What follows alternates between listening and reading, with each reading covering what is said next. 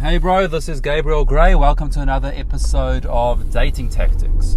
So, in this episode, I've got something really interesting, interesting to think about, interesting to cover. And before I get into it, I just want to tell you a bit of a story. So, obviously, so right now I'm on the way, just driving to do some coaching. I've got some coaching around 10 minutes or so away from here. And what I was doing before I was watching a lot of videos on the meaning of reality, what is reality from a scientific perspective, the world. I'm very fascinated by this stuff. It's one of my passions. Um, it's one of my hobbies to find out anything to do with searching for the truth. Okay, I really, really enjoy it. Um, and I enjoy getting deeper and deeper understanding of what reality actually is, what the world that I'm living in is, what are the scientific rules behind it.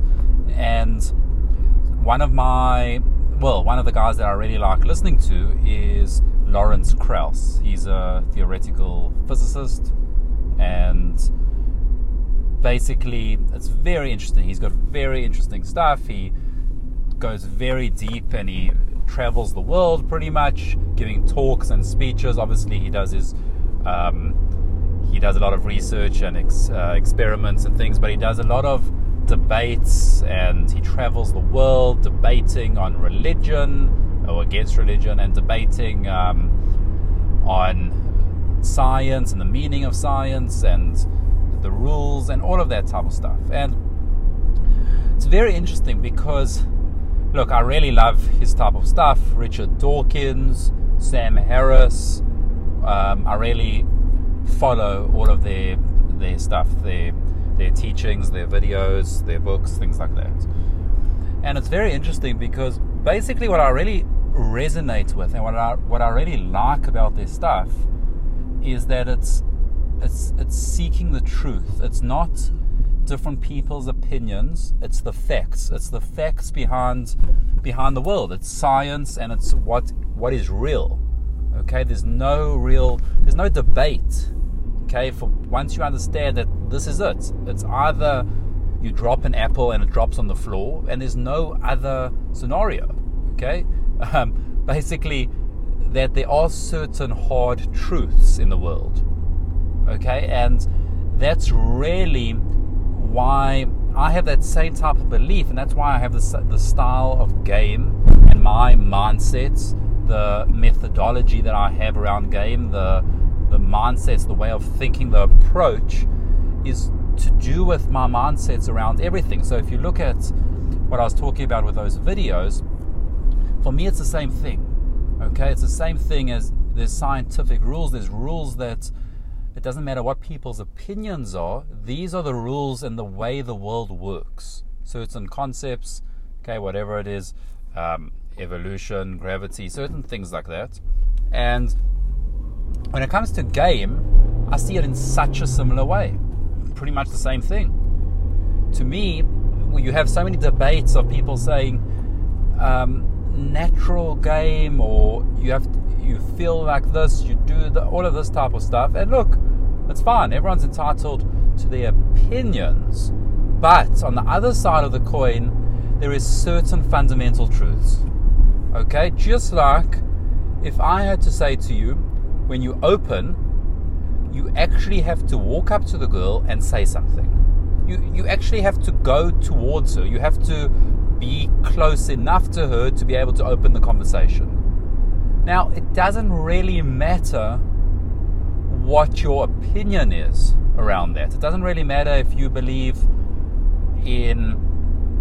um, that you have to have no insecurities or you have to um, be very grounded, or it doesn't matter because the, that's that's all different opinions. But the hard truth remains, which is you have to go there and open, and that's a hard truth. Okay, and look, um, I'm basically saying you have to be, you have to kind of open in some way. That's the hard truth. To open the girl, you have to open. Okay, it's a hard truth. And in game, there's a lot of hard truths just like with um, everything that I was mentioning, um, science, the way the world works, there's a lot of hard truths. And sometimes people's opinions, yes, everyone's entitled to their opinion, but sometimes there's not room, okay, there's not really room for an opinion. The opinion can be on the hard truth. We can have different opinions on opening styles, how to open, um, what techniques to use to, on the open, or how you should face, body language. Um, should you go first get IORs? Should you, should you wait for IORs? What should you do? That's different opinions on the hard truth, okay? And that's basically what I want you to understand is that there are certain hard truths in the game, and it's funny to me because there is so many arguments, there is so many back and forth. People say this, people say this type of game is right, this type of game is wrong, and ultimately it doesn't really matter. Whatever gets you results is is good enough. Okay, whatever gets you results.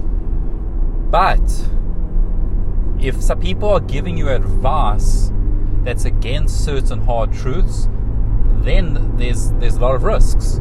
Okay, there is a lot of risk, and that, and that's the thing. It's it's really understanding some and what are certain hard truths. And look, we're not going to get into everything now, but like let's just say, for example, if a girl gives you interest it is a positive thing that's happening in the interaction. It is likely, okay, most likely, it's going to aid you and help you in that interaction as opposed to if she gives you disinterest. Okay? So, generally, more often than not, that will be a truth. So, now we can argue about how to go about getting interest, how to, what to do if you get disinterest to turn it around we can have lots of arguments, we can have lots of discussions about what techniques to use, um, what would even not get IODs or disinterest in the beginning, what will only give interest. There's a lot of discussions to be had. But we, we can't get away from the fact that more often than not, okay, most likely, more probable than not, it is going to benefit you to get IORs. And that's more of a hard truth. Okay, so I mean, look, it's funny because uh, watching um, Lawrence Krauss, and I would I would encourage you to watch some of the videos. Research Lawrence Krauss, Sam Harris, um, Richard Dawkins. Watch a few of their videos. Um, this isn't trying to sway you towards any whatever they preaching. It's just what I like about them is they talk about certain truths. Okay and on those truths there can there can be discussions there can be opinions. So i would encourage you to watch it. I mean for me um, um, it's it's interesting. I guess it shapes my personality the reason why i'm interested in these things. It's the same reason why i'm interested in game discover what really works what doesn't work what works most of the time what works some of the times i'm really interested in that type of stuff and that's why i'm interested in these in their books, in their teachings. The same reason I'm interested in things like poker. I love the skill aspect behind it, that there's certain hard truths, there's certain statistical better decisions to make most of the time. There's, there's better decisions, there's better strategies.